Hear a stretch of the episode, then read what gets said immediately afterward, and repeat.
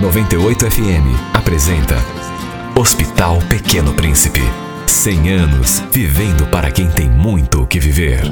Então, galera da 98, é o seguinte, eu tenho 37 anos e quando eu tinha uns 9 anos, mais ou menos, eu tive uma doença nos rins e fui internada no Hospital Pequeno Príncipe.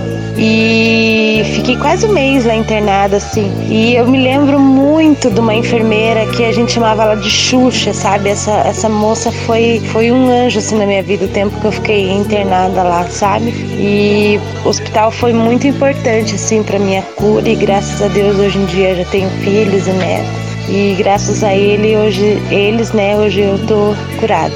Um beijo para vocês todos. Eu queria tanto ver essa enfermeira novamente. Beijo, galera. Hospital Pequeno Príncipe. 100 anos vivendo para quem tem muito o que viver. Apoio 98 FM.